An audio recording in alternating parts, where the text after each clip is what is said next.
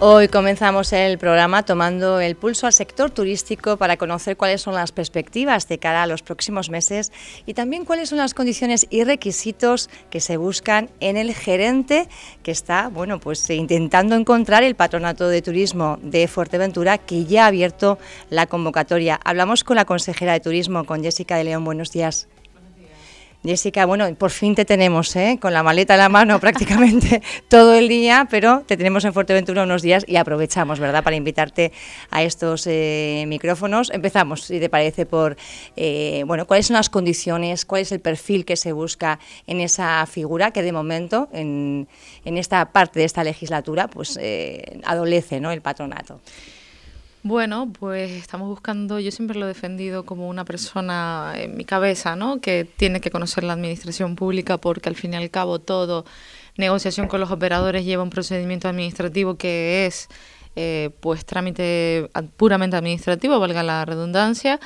Eh, por tanto, tiene que ser una persona que conozca por dentro la administración, los trámites que conlleva, qué es un convenio, qué es un contrato, qué puede ser un negociado sin publicidad y qué no puede serlo, que por supuesto respete la decisión de los técnicos de cómo se contrata, qué se contrata y, respete esos tiempos de la administración para después no tener que estar en extrajudiciales o, estar eh, eh, reconociendo crédito que, que no está facturado debidamente. Eso, y sobre todo y ante todo para que muestre una seriedad que yo creo que es imprescindible en un patronato de turismo y es que los operadores tengan claro que hay cosas que no podemos llegar como administración porque nuestros servicios jurídicos y de intervención no lo permiten, aunque quisiéramos. ¿No se ha hecho así hasta ahora?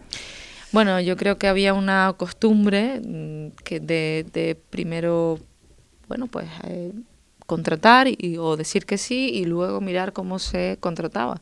Y eso yo creo que no es lo que tenemos que hacer porque después el operador, la empresa, la persona, en definitiva genera una expectativa de negocio, genera eh, pues una ilusión en torno a un proyecto que luego no puede darse. Entonces, eh, lo principal, eh, no solamente lo que ya todo el mundo le presupone a un gerente, que conozca el sector, que hable idiomas, que mm, haya estudiado turismo, que tenga experiencia, eso se le presupone, pero además yo sí le doy muchísima importancia a la parte técnica y administrativa, porque repito, al final va a ser un cargo directivo de alta dirección, pues asociado a procedimientos administrativos que no puede saltarse.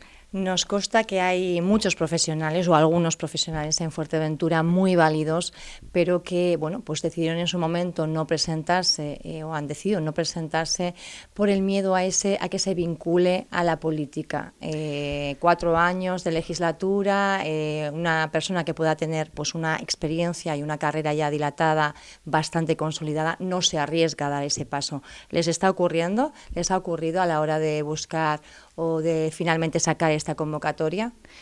Bueno, yo creo que precisamente por eso necesito que conozcan la administración, porque son, eh, necesito que entiendan que no son cargos políticos, que no vienen a la administración a hacer política, sino que vienen a ser cargos técnicos y por tanto su papel como técnico es un papel meramente profesional dentro del patronato de turismo que no está vinculado a la consejería. Y quiero resaltar un rasgo hasta ahora, para aquellos que están dudando. Hasta ahora, eh, cuando había un cambio de gobierno, en la plaza de gerente ya sonaba un run run de podría ser para este, podría ser para el otro. Bueno, hemos convocado a la plaza y no hay ni un solo rumor. No, la verdad que está costando. la verdad es que conociendo un poquito el sector, pero está costando. No, no, es que no hay secreto. Está publicada, la gente va a presentar su currículum, va a presentar su experiencia, habrá una comisión técnica que valore si cumple todos los requisitos y luego el Consejo de Gobierno, porque así lo estima la ley. Es un cargo de libre remoción y libre disposición, eh, nombrará al gerente. Pero, repito, eh, yo creo que hay un cambio sustancial en la forma de nombrar al gerente y me enorgullezco de ello porque, eh, y doy las gracias a, tanto al grupo de gobierno como a todos los compañeros de tener esa absoluta libertad de elegir al mejor para el gerente del patronato de turismo. Elegir al mejor, lo podemos poner como lema. Más cuestiones. Ayer se presentaba ese single de efecto pasillo que se está moviendo ya como la pólvora en las redes y que tiene, bueno, como escenario ese plato natural que es, Fuerteventura. Eh, ¿Cómo está funcionando en las primeras horas? Y eh, le quería preguntar si hay, bueno, pues en perspectiva otros, otros vídeos también previstos, eh, alguna película, más promoción a través de lo que es el audiovisual que hace que Fuerteventura realmente pues se pueda exhibir como es, ¿no? Bueno, pues efecto pasillo era apuesta segura, evidentemente, porque ellos pues tienen una trayectoria consolidada a nivel nacional, que curiosamente empezaron en Fuerteventura. Todos recordarán bailar en el kiosco, en la carpintería. Ayer precisamente daban las gracias al apoyo que siempre ha brindado esta isla al grupo. Eh, y bueno, cuando nos propusieron apoyar este proyecto no lo dudamos ni un segundo porque detrás hay grandes productoras que evidentemente van a lanzar la imagen del grupo y por tanto con ellos la de Fuerteventura. Esto era una labor de acompañamiento y como digo, una apuesta segura. Eh, si tenemos otros proyectos en mente, pues mire, puedo decir que sí, porque además eh, ya habrán visto en las redes sociales que nos ha visitado Dulceida, que es una de las Instagramers más potentes que tenemos ahora mismo en el panorama nacional, que ha rodado una de, está grabando una docu-serie de cuatro capítulos para de su vida y eligió también Fuerteventura como plató y ahí estuvimos echándole una mano y agradecer desde aquí a Jennifer Weiss eh, del Meliá Inside by María Fuerteventura porque se prestó desde el minuto uno la cadena, se puso a disposición y han rodado una docuserie que ahora saldrá en exclusiva en Amazon Prime.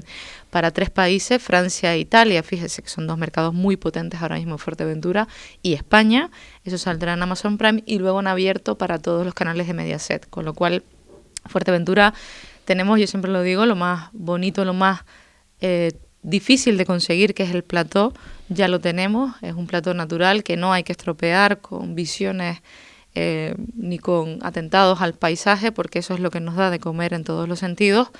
Y eh, pues entre la Field Commission que dirige Raico y, y, el Patronato de Turismo damos sentido a muchos proyectos que en la isla están generando mucho impacto turístico y después también impacto económico, porque Dulceida al final es una persona que influye en la opinión de otros tantos muchos que tienen rangos de edad distintos, que tienen apetencias distintas y que cuando vean Fuerteventura y que vean lo que han hecho aquí, pues han hecho surf, por ejemplo. Entonces podemos posicionar a través de de esta eh, persona, de, de, esta influencer, un segmento que para Fuerteventura es muy importante. Por tanto, eh, si la pregunta es, ¿vamos a seguir potenciando Fuerteventura como bueno, la plato? Pregunta es, ¿Nos puede dar alguna pista de alguna personalidad relevante que vaya a venir a Fuerteventura próximamente? No, ha ido. Normalmente contamos cuando ya se han ido, ya se han ido. Eso, eso está un poquito feo para los medios de comunicación, consejera. Usted ya lo es sé. periodista, bueno, lo sabe bien. Eh, más cuestiones, se está vinculando muchísimo el, el turismo al sector primario también, la principal industria, tirando de otros sectores al final para poner la propia industria en valor. Eh, recientemente se han celebrado el Salón Gourmet, también Madrid Fusión. Eh, ¿Qué ha pasado? ¿Se ha echado de menos la marca Saborea Fuerteventura? ¿Dónde estamos? Bueno, hay unas hay ferias en las que tenemos que llevar a Producto Fuerteventura y otras ferias en las que tenemos que llevar Saborea Fuerteventura y otras ferias en las que tenemos que ir juntos, como por ejemplo Madrid Fusión. Eh, la diferencia entre Madrid Fusión y el Salón Gourmet es que el Salón Gourmet está centrado exclusivamente en el producto local y Madrid Fusión es precisamente la otra parte, que es la cocina, la restauración y demás. Es verdad que la línea es muy finita porque al final acabas haciendo show cookings, catas y demás, pero bueno, eh, yo creo que ahí David y yo estamos trabajando eh, pues mano a mano, que hemos conseguido eh, esa transversalidad que se echaba un poco de menos para conseguir, por otro lado, pues visualizar un producto que tiene muchísima calidad, donde ya somos los mejores reconocidos regionalmente, nacionalmente e internacionalmente en el caso, por ejemplo, del queso o el vino o el propio aloe, ¿no? Por tanto, bueno, eh, ahora la política yo creo que está clara, yo creo que la gente lo ha captado al minuto uno, que es el binomio turismo-deporte, binomio gastronomía y todo lo que tiene que ver con la naturaleza al kilómetro cero, porque así además lo hemos recogido en los planes estratégicos, en el de Fuerteventura y en el de eh, en el que hemos obtenido 9,2 millones de euros de los fondos europeos Next Generation, fuerte por naturaleza. Todo esto viene un poco a mm, poner a Fuerteventura en dos a competir en dos segmentos que es el de la sostenibilidad y la digitalización por un lado y por el otro porque es lo que nos está demandando Europa y los retos que tenemos por delante y que nos piden ya los operadores. Por tanto, poner el kilómetro cero en el centro de la política turística yo creo que era algo que venía pidiendo el sector primario desde hace mucho tiempo y que por a nivel turístico la restauración ha tenido un salto cualitativo, ha ganado en calidad en los últimos 10 años y por tanto tenemos la suerte de que ahora mismo hay gente haciendo cosas muy buenas en el sector primario y gente también haciendo muy cosas muy buenas en las cocinas, reconvirtiéndose en producto y nosotros solamente tenemos que empujarlos un poquito con esa marca. Siempre he dicho que tenemos un problema a la hora de registrar la marca, que está a nombre de una persona privada y que estamos intentando reconducir ese tema, que estamos en ello y que de momento trabajaremos con una que sí tenemos registrada, que es Taste Fuerteventura. Eso no significa que no estemos dentro de Saborea, al revés, estamos ya programando fan trips eh, y, e influencers con, con Saborea. Vamos a, a, entrar ya en acciones promocionales en Dublín con productos kilómetro cero para llevar hasta este mercado la marca Saborea Fuerteventura. En este caso con Saborea España, es decir, lo que nos queda es un formalismo administrativo y de momento pues seguiremos trabajando a tope. Ahora lo siguiente es Paladea, la ruta de la tapa y finalizaremos el año con, bueno, la ruta del queso también y finalizaremos el año con eh, un evento potente que esperemos que ya sí se llame Saborea Fuerteventura. Estaremos también en FEAGA, donde vamos a traer a críticos gastronómicos, donde vamos a traer a eh, atraer a los destinos, concentrarlos en Fuerteventura, que vean la capacidad que tiene nuestro sector, que conozcan FEAGA y que también divulguemos unos premios que tienen ya una, tradición y están muy consolidados, como son los premios TABEFE, sacarlos al exterior y darle la publicidad que merece. Más cuestiones. Eh, había anunciado usted unos bonos turísticos. ¿Para cuándo aquí en Fuerteventura? Yo creo que está la gente ya casi casi ha terminado las vacaciones de Semana Santa y planificando ya un poquito el verano a la espera de, eh, bueno, pues qué ocurre con esos bonos, que son una excelente oportunidad, ¿no? Para, para disfrutar de, de todos los hoteles. Bueno, las bases están aprobadas, estamos esperando incorporar los remanentes de tesorería. Ahí van a haber 700.000 euros que se convertirán en 1.400.000 de impacto directo, porque recuerden que los bonos 200 euros de cada bono lo pone el cabildo y los otros 200 hasta 400 los pone el beneficiario. ¿Quién es beneficiario? Mayores de 18 años con residencia en Canarias. Que, eh, pueden, ¿Dónde pueden gastar? En empresas de ocio turístico o en restaurantes, bares y cafeterías de la isla de Fuerteventura. ¿Por qué no hemos apostado? Yo me hago todas estas preguntas porque son las que habitualmente me hacen. ¿Por qué no hemos apostado por hoteles y agencias de viaje? Pues porque de eso se encarga la parte del bono turístico de Canarias, que estará allá, y el pequeño comercio con los bonos de, que sacará Domingo Pérez.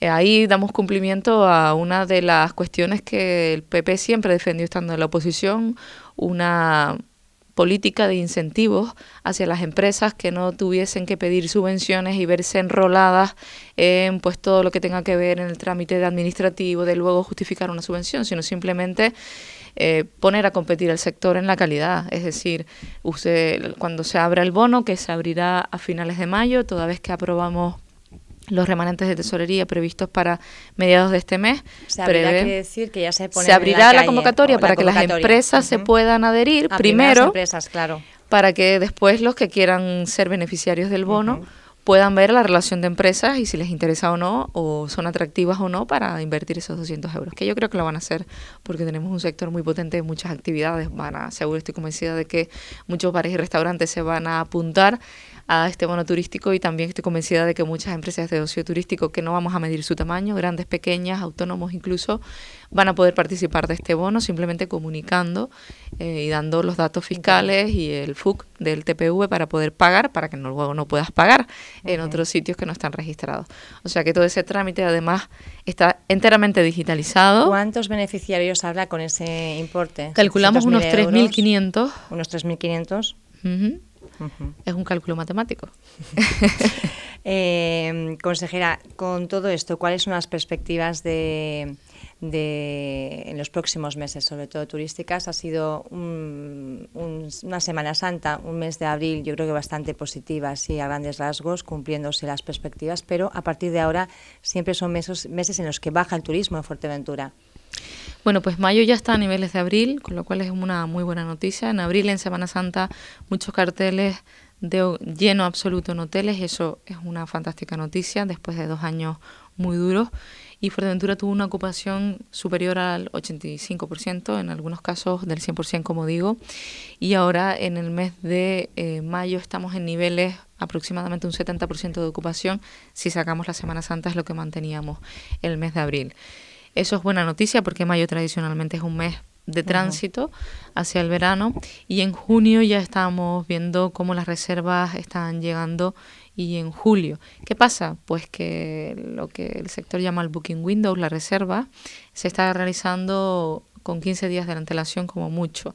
Y además el español, que es el mercado estacionalizado que se mueve mucho durante el verano, es muy de reservar a última hora y de elegir viaje en el último momento. El mercado alemán sigue reservando, aunque es verdad que se ha ralentizado el ritmo de las reservas producto de la crisis energética y sobre todo y fundamentalmente de la terrible guerra desatada entre Ucrania y Rusia. El mercado inglés va como un tiro, de hecho Corralejo está prácticamente lleno, por no decir que muchos hoteles están eh, 100% de ocupación, incluso Caleta de... ha sido casi la excepción, ¿no? Porque ha estado prácticamente casi lleno, es verdad, los hoteles cerrados, pero el turismo, o sea, el visitante ha apostado por Corralejo también durante tiempo de... Y Caleta de Fuste, porque el mercado, la reactivación del mercado inglés ha hecho que Caleta de Fuste vuelva a resurgir. Es verdad que hay hoteles en Caleta de Fuste que están cerrados por reforma, pero que yo siempre digo que es una buena noticia, porque esos hoteles van a apostar por subir de categoría, por una reforma en la calidad y por tanto en el segmento turístico en el target que van a traer, en el tipo de cliente y por tanto pues es una buena noticia para, el, para Caleta de Fuste. Y luego pues como digo, eh, el mercado se está moviendo en el sur, polacos, mm, húngaros es un mercado que también está sorprendiendo, italianos eh, y alemanes, por supuesto, en el sur. Eh, pero es verdad que el mercado alemán está siendo mucho más prudente a la hora de reservar. Eh, hablaba usted de la digitalización, de la sostenibilidad, de todos esos fondos que vienen de, Europa, 9, creo, 9,1 millones de, euros en planes. ¿En qué se va a, en qué lo vamos a constatar en Fuerteventura? Porque se habla de que se pierde mucho dinero de los fondos europeos, que no está llegando. En el caso aquí parece ser que, que las cosas se están haciendo bien y que las vamos a poder ver. Bueno, pues hay varios proyectos que ya tenemos adelantados que yo espero que de aquí a final de año estén eh, adjudicados, porque esa es la pauta que llevamos, es decir, nosotros el 22 de diciembre la Secretaría de Estado, en este caso el Ministerio, nos comunica que hemos sido perceptores de esta ayuda de 9,2 millones de euros. Quiero hacer una puntualización porque a veces hablamos de millones y no le damos la importancia que tenemos. Madrid recibió 10 millones de euros y la comunidad de Baleares recibió 9 millones y medio. Es decir, Fuerteventura, una isla muy diminuta en medio del Atlántico, recibió la tercera eh, subvención más grande de toda España. Eso quiere decir que la calidad del plan que presentamos fue verdaderamente tractor, innovador y transformador, que son las tres cuestiones o tres patitas sobre las que descansaba eh, esta convocatoria de planes extraordinarios por parte del Ministerio. ¿En qué lo vamos a ver? Pues miren, vamos a verlos en sostenibilidad, vamos a poner en marcha un sello que eh, audite no solamente al sector, sino también al propio destino, porque ya no les están pidiendo los operadores. Gran Canaria, por ejemplo, lo ha hecho con Biosphere, pero eh, Fuerteventura está eligiendo y hemos hecho una ronda de eh, contactos con los operadores a ver cuál es el sello que con el que trabajan ellos también a nivel internacional para poder eh, llevar una sinergia con el sector privado. en principio estamos entre Biosphere o GTSC. Ahí estamos, en eso va, va a uno de los primeros proyectos que vamos a poner en marcha es precisamente la certificación del destino cuando recibamos esos fondos, que van con bastante retraso, estamos ¿Cuántos en certificados, eh, ¿Cuántos destinos hay certificados en Canarias? Pues que yo conozco ahora mismo Lanzarote, que siempre ha apostado por la sostenibilidad, Gran Canaria y Tenerife. Eh, la Palma está buscando también un sello, aunque también son reservas, ellos también lo tienen. Eh, ellos han auditado a través del Ministerio, de una plataforma del Ministerio, La Palma, y Fuerteventura yo creo que eh, lo haremos también con el Ministerio, pero además con algún organismo internacional, como digo, para, para tener esa sinergia con el sector privado. Eh, otro de los proyectos que pondremos en marcha será pues todo lo que tenga que ver con la sostenibilidad en playas, en senderos, eh, todo lo que tiene que ver con la economía circular azul y la economía verde. Eh, pues todo lo que tiene que ver con la digitalización va mucho más allá de que el turista tenga un código QR y pueda moverse por Fuerteventura. Significa pues toda una serie de prestaciones que pueda tener alcance del turista desde que llega hasta que se va y ese seguimiento que yo siempre digo que es muy importante, que nos arroja datos de cuántos años tiene, qué zonas visita, si en algún momento Fuerteventura tiene una zona muy concentrada, pues redirigirlos hacia otras en las que pueda disfrutar eh, de esa soledad y esa tranquilidad que en definitiva estamos vendiendo en la promoción. O sea, en el propio destino también de alguna forma ofrecerles, ¿no? Eh, Exacto. Para que no tengan esa eh, bueno, pues ese colapso o ese eh, está en lugares masivos cuando están buscando otra cosa según los datos indican su comportamiento, ¿no? Y yo lo que eh, siempre he dicho que cuando estamos trabajando el equipo, los planes de sostenibilidad, tenemos que ser tractor. O sea, estos 9,2 millones de euros nos van a servir para renovar la imagen de las playas, pero además eh, cuando certifiquemos el destino, tenemos que ponernos deberes y retos porque la iniciativa privada quiere invertir. ¿Cómo lo vamos a hacer? Y que para eso hemos ido a Bruselas la semana pasada. Pues a la vez, al mismo tiempo que certificamos el destino, pues eh, le sugerimos ciertas actuaciones que pueden ayudarle a ahorrar la factura de la luz, que pueden ayudarle a ser más sostenibles, que pueden ayudarles a ser más competitivos.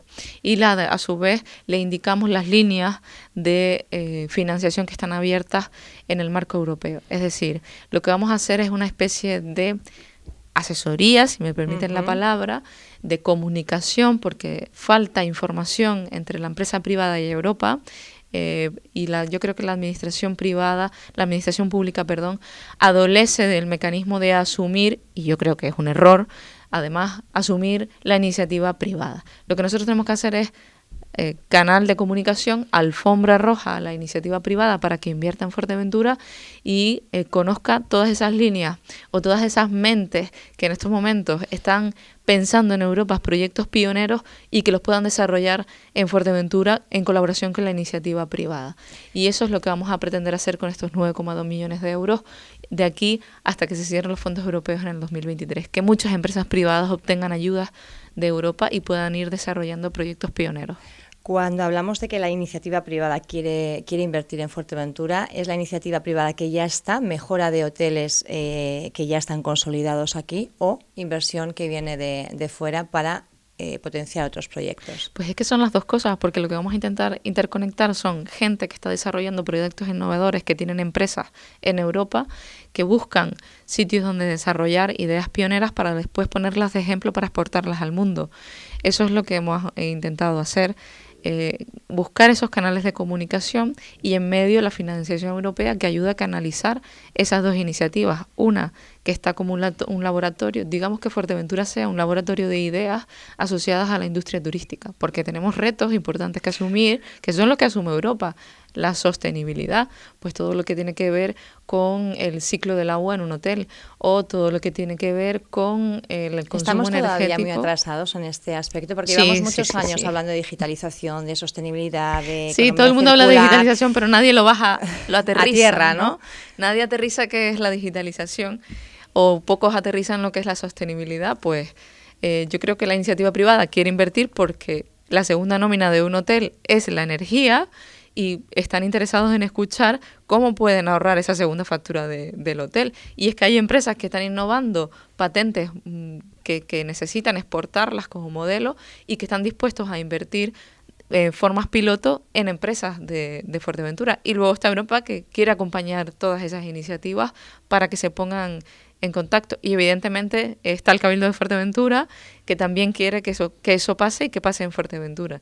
Y el horizonte temporal que, tiene este proyecto, lamentablemente, mm, para mí es de un año, pero yo espero que el que venga detrás, que espero que ser yo, por otro lado, eh, continúe la pauta porque si logramos eh, crear esa sinergia entre las tres patitas, yo creo que va a ser muy interesante para la iniciativa privada fundamentalmente, para la creación de puestos de trabajo especial, especializados dentro del sector turístico, porque a veces me da mucha pena que hablemos de la diversificación de la economía majorera y no hablemos de la propia diversificación que, y transformación que tiene que sufrir la industria turística, que requiere mano de obra que no tiene que ser eh, asociada puramente a la actividad que tenemos ahora mismo en la cabeza, sino que puede vincularse a la innovación, a la digitalización y a crear nuevos marcos y nuevas sinergias. Más cosas. En el plano ya de la política, eh, conocíamos que Esther Hernández, Clara Peña y Faustino Cabrera eh, asumen bueno, pues, responsabilidades dentro del Comité Ejecutivo Regional del Partido Popular. ¿Qué valoración hace de la presencia importante majorera en, ese, en esa ejecutiva?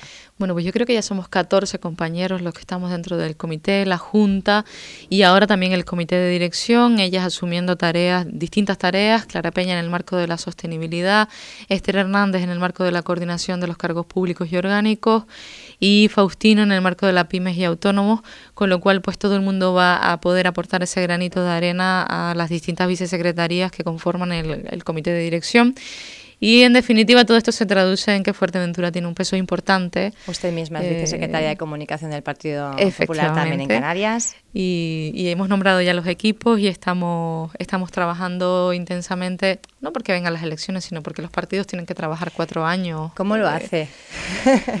bueno, pues me levanto a las siete, me levanto a las siete, estoy fuera a siete y media y llego a mi casa, el mejor de los casos, a las nueve y media de, de la noche. Mm, trabajando muchas horas, comiendo poco y durmiendo mal. Bueno, pues eso hay que revertirlo, ¿eh? Comer, hay que dormir un poquito más, comer también.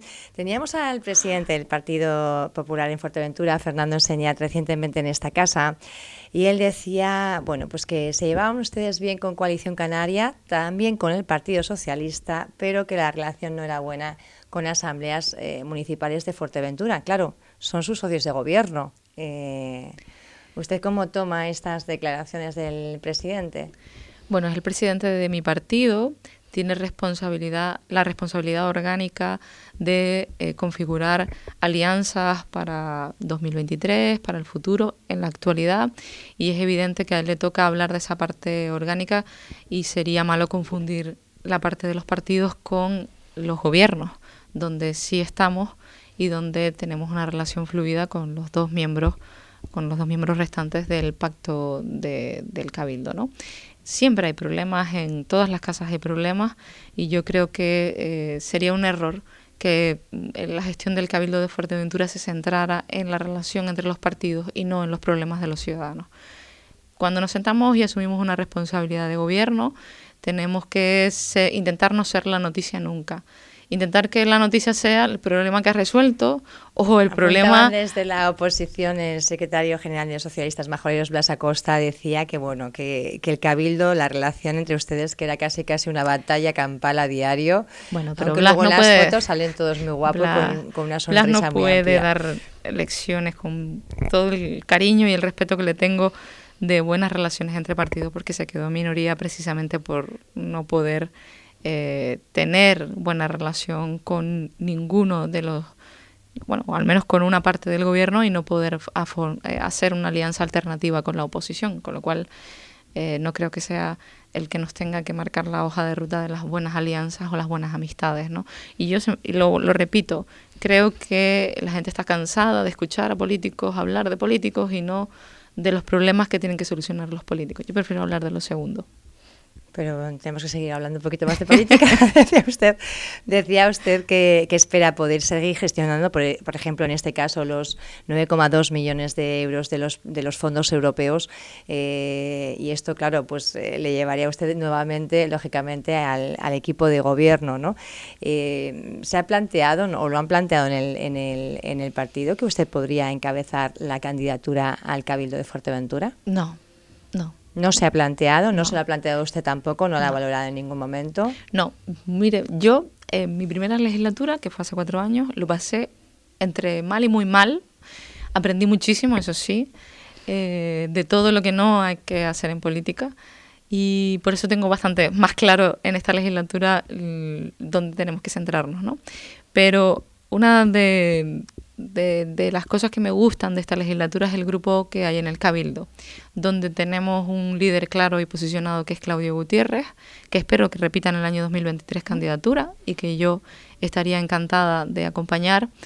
Eh, y con una María Saavedra que es una crack en todos los sentidos gestionando, que ha dado, precisamente por ese conocimiento de la administración que hablábamos al inicio, una lección magistral de cómo hay que administrar las becas, de cómo hay que adelantarlas, de cómo se gestiona una política social desde la valentía de aumentar el presupuesto, pagarlo en tiempo récord y preocuparse de los jóvenes, dando pues una vuelta de tuerca a todo lo que se puede imaginar de la política de juventud en la isla de Fuerteventura, y un Domingo Pérez que empezó súper asustado. Ustedes no se imaginan, pero en el plano de, la, de los amigos, porque al final terminamos siendo amigos los compañeros del Cabildo, y que ha ido solo y que ha ido firmando, que se reúne con las asociaciones todos los días, que visita todos los talleres que hace, que tiene una dedicación impresionante. Yo creo que mm, en comparación con la anterior legislatura, que fue un grupo tortuoso, eh, en esta es todo lo contrario. Y entonces ni siquiera me planteo si voy las 5, las 3, yo quiero estar con este grupo de personas, quiero que Claudio sea el candidato al Cabildo, quiero que Fernando sea el candidato a Puerto, quiero que lo sea también el Parlamento, creo que hay que consolidar en el PP los cuadros que ahora mismo tenemos, Esther Hernández a Tuineje, es decir, consolidar el partido que tenemos. Tal y como está prácticamente. Sí, creo que los ciudadanos por fin nos empiezan a ver como alternativas porque el PP ha dejado de hablar del PP para hablar de los ciudadanos, que es lo que les decía antes, y creo que tenemos un grupo muy bueno y que puede hablar de un proyecto para Fuerteventura. Y por tanto, yo creo que lo que hay que hacer es consolidar los cuadros. Y Claudio es una persona que tiene un liderazgo firme en el sentido de que no le hace falta imponerse porque es una persona abierta, es una persona muy trabajadora que te devuelve la llamada eh, al minuto cero de cuando tienes un problema, si no te lo puede solucionar, te busca quien te lo soluciona. Eh, es una persona comprometida, es una persona que le gustaría hacer más por el deporte y que tiene ciertas trabas que le impiden y que les hace muchas veces frustrarse, pero que lejos de tirar la toalla, eh, pues se pone al frente del problema y que es una persona que cuando cree que no puede dar el do de pecho se pregunta si se lo puede dar. ¿Y esto por qué lo digo? Porque hay mucha gente que cuando les ofrece, venga, sí, sé presidente del cabildo, automáticamente dice, pues sí, pues yo creo que podría ser un buen presidente del cabildo. Nadie se pregunta, oye, ¿yo sería un buen presidente del cabildo? Los ciudadanos, yo podría ayudar a los vecinos de mi isla. Yo prefiero una persona que se cuestiona primero a sí misma a una persona que se pone en valor primero a sí misma. Y ese es Claudio. Y por tanto, mm, yo solo tengo palabras de agradecimiento al grupo, a la legislatura que me han dado, que ha sido maravillosa. Y al partido, por supuesto. para 2023, Jessica, aquí en Fuerteventura. ¿Perdón? Perspectivas de, de gobierno en 2023. Eh... Bueno, yo creo que tenemos un muy buen grupo en el, en el Cabildo que puede ser replicable. Es decir, yo con nosotros con coalición desde el inicio de la legislatura marcamos estrategia conjunta en el sentido de eh, porque el reglamento te constriñe eh, la capacidad de presentar iniciativas teníamos muy, un grupo muy bueno lo seguimos teniendo una muy buena relación. La transversalidad no es casualidad es producto de, de que hay compañeros que cuando tenemos un problema lo hablamos, no dejamos que, se haga bola, ni que trascienda, ni que primero llegue a los medios de comunicación y luego eh, lo podamos solucionar. O sea, que pueden ser buenos compañeros de partido, a pesar que los últimos comicios fue un todos contra coalición y tantos años de gobierno. Bueno, pero eh, vamos a ver, eh, una cosa es que tengamos claro mm, quiénes son nuestros adversarios y otra cosa es que tengamos claro que podemos gobernar juntos. ¿Repetirían? Con ellos en el gobierno sí, los números sí, más que con otras Sin dudarlo, sin dudarlo. Desde luego es que, repito, hay una, una cosa que una vez nos dijo un compañero del Cabildo, un funcionario, y nos dijo, me gusta mucho este grupo porque me siento cómoda a la hora de trabajar porque puedo cuidar a un consejero de un signo y de otro. Y el consejero, que es mi consejero de área, no se molesta por eso. Yo creo que eso es la cosa más bonita que te pueden decir, porque significa que estamos centrados en lo importante y no en nosotros mismos. Eh, eso es bueno. Este o repetiría el acuerdo con Coalición Canaria, también con AMF, con Sergio Eret. Bueno, si, Sergio es el candidato, que no lo sé, pues pues seguramente que sí. De, yo, los números no sé cómo van a ser en las siguientes. Desde luego nosotros nos presentamos para ganar las elecciones, tendremos adversarios en las elecciones eh, y vemos, vamos a ver cómo llega el PP, si con la eh, nueva presidencia de Núñez Feijó se consolidan las encuestas y nuestro partido puede crecer, ver cómo son los números en el resto de los municipios también será importante, o en el gobierno de Canarias, quiero decir, hay muchos condicionantes, aunque yo no soy muy partidaria de los pactos en cascadas y de los pactos forzados. Poca trascendencia parece que va a tener en esos números, eh, pues aquellos episodios Ayuso Casado, ¿no? Eh, se ha corrido la cortina, está Feijóo ya nadie más se acuerda, casi casi. Eh, ¿Han solventado bien esa crisis?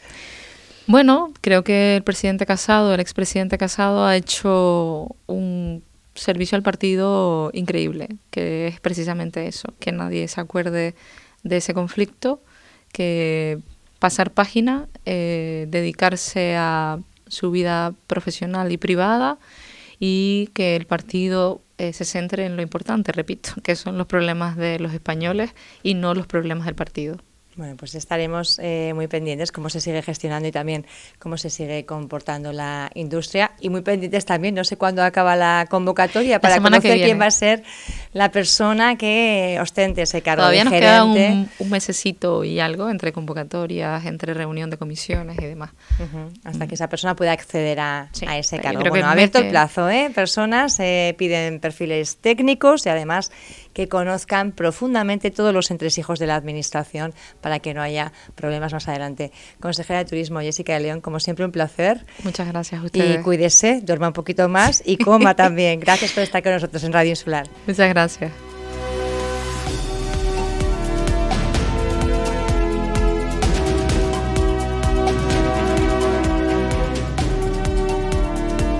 Vuelva a escuchar esta entrevista en radioinsular.es.